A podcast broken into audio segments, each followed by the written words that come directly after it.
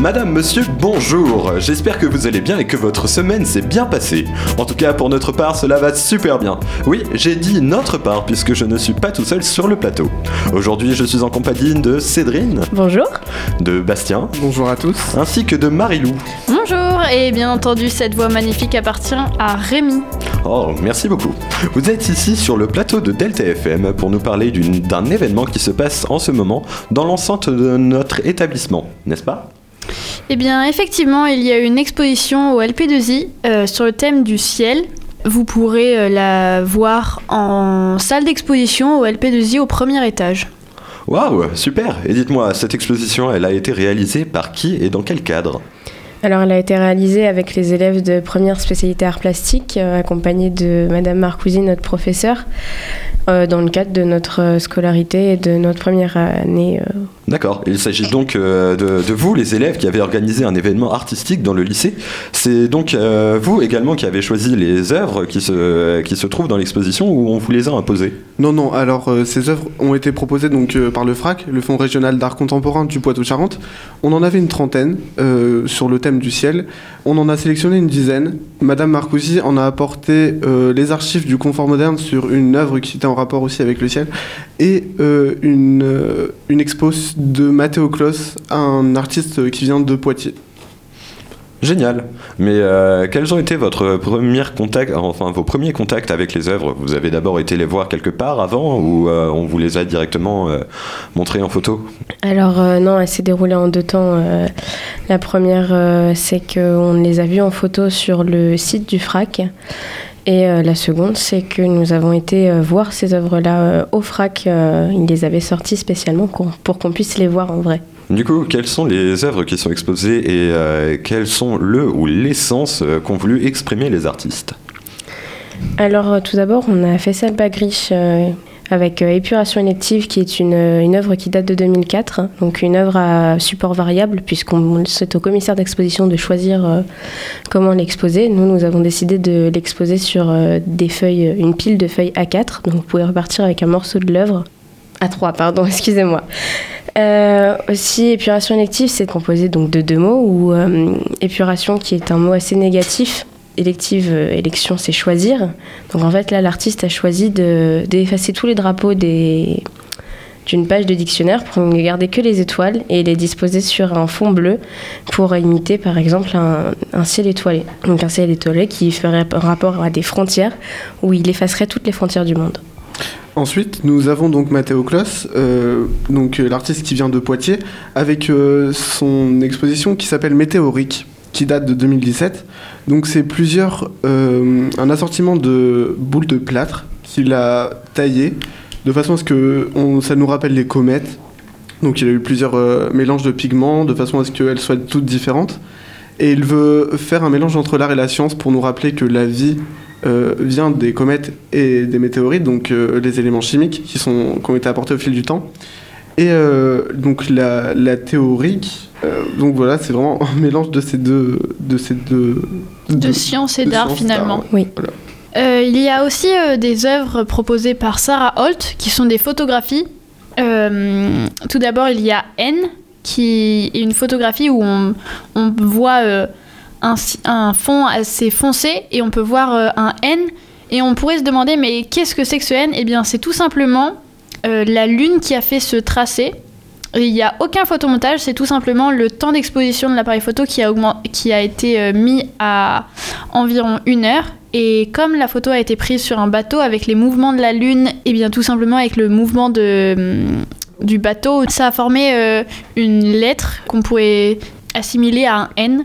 Et on a également euh, Virginia's Handwriting qui est similaire au N, mais qui ressemble plutôt à un électrocardiogramme qu'on pourrait euh, comparer euh, à des pulsations de la nuit.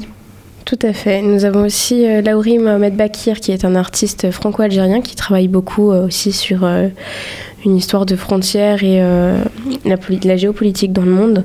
Donc là, c'est une photo de lui-même où euh, il porte une pancarte euh, avec le mot homeland qui signifie patrie. Donc la question de la patrie revient dans cette œuvre où il nous fait nous interroger sur la patrie, qu'est-ce que c'est? La patrie, est-ce que c'est là où on habite, là d'où on vient? Où la pancarte située dans le ciel peut nous faire réfléchir à est-ce que l'artiste n'a pas voulu dire que la pancarte étant dans le ciel, alors la patrie est partout? Et dans ce cas-là, lui aussi euh, euh, efface les frontières pour rendre euh, le monde universel et, et accessible par tous tout le temps. Euh, il y a aussi 6 carreaux de faïence, euh, 9 pardon, carreaux de faïence de Thierry Mouillet, autant pour moi. Euh, en tout, il en a fait 69 et euh, sur ces carreaux, on peut voir des empreintes de pas. Et ce sont tout simplement une reproduction de la photographie de l'empreinte du premier pas de l'astronaute Neil Armstrong sur la Lune en 1969. Donc c'est sûrement pour ça qu'il en a fait 69. Les carreaux font partie de la Fondation Mouvante. Fondation Mouvante, c'est un oxymore, donc c'est un petit peu rigolo. Tout comme euh, les empreintes de pas euh, sur la Lune qui sont représentées sur Terre, l'artiste aime beaucoup jouer euh, sur les mots comme ça. Donc ensuite, nous avons eu l'occasion d'avoir les archives d'une œuvre qui s'est produite il y a 28 ans au Confort Moderne de James Turrell, donc un Américain. cette œuvre s'appelle Heavy Water. Donc euh, c'est des archives donc, du confort moderne parce que l'œuvre n'est plus. Mais euh, le confort moderne a servi de vitrine mondiale pour cette œuvre qui est vraiment assez célèbre. Euh, donc par son originalité et de sa performance à l'époque qui était assez impressionnante parce que c'est un cube assez imposant qui a été suspendu au-dessus d'une piscine et pour pouvoir rentrer dans ce cube qui était ouvert euh, sur le haut pour qu'on puisse jouer avec la lumière. Il fallait plonger dans l'eau, dans la piscine, et passer euh, sous le cube pour pouvoir y entrer. Donc euh, James Turrell ici voulait surtout faire un jeu avec la lumière, donc ce qui était une œuvre complètement immersive et assez impressionnante pour l'époque. Et donc ensuite nous avons Midja Tusek, deux œuvres de cet artiste.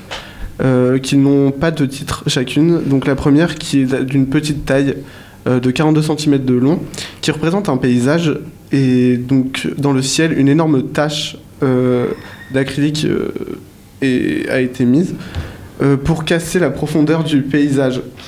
Dans la deuxième œuvre, qui est, elle est beaucoup plus grande de, de 2 mètres, nous avons aussi tout pareillement un paysage, sauf que cette fois ce n'est pas une tache mais une grande ellipse blanche qui prend une très très grande partie du tableau, qui, casse la profondeur du paysage euh, ici, Midja Tusek voulait surtout euh, remettre en question euh, les points fondamentaux de la peinture du XXe siècle et faire la représentation entre la figuration et l'abstraction. D'accord. Et pour trouver ces informations, comment ça s'est passé? Vous avez rencontré les artistes Vous leur avez envoyé des courriers, des courriels Comment ça s'est passé? Alors en fait, la recherche d'informations, elle a été très variée puisque ça, dépendait des artistes. Par exemple, Matteo Klaus était présent à l'exposition, au vernissage. Au vernissage de l'exposition ce jeudi 13 euh, février. Euh, donc on on l'avait rencontré aussi euh, avant quand il est venu déposer les œuvres. Donc ça nous a permis de parler avec lui et de comprendre mieux ses démarches et ses choix. Euh, par exemple, pour Laouri Mohamed Bakir, euh, c'était, euh, on lui a envoyé un mail, mail interview. Si on lui avait posé plein de questions, il nous a répondu. Ça nous a permis de, comprendre un peu plus, puisque lui, cette œuvre-là, Homeland, n'était pas, on n'avait pas d'informations sur Internet. Et donc, pour les autres œuvres, c'était beaucoup de la recherche sur les sites officiels, sur les compréhensions de spécialistes sur les sites de musées, etc.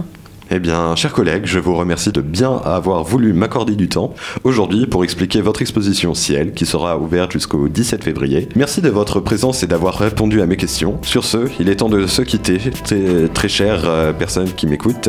J'espère que vous passerez un excellent week-end et n'oubliez pas de regarder le ciel.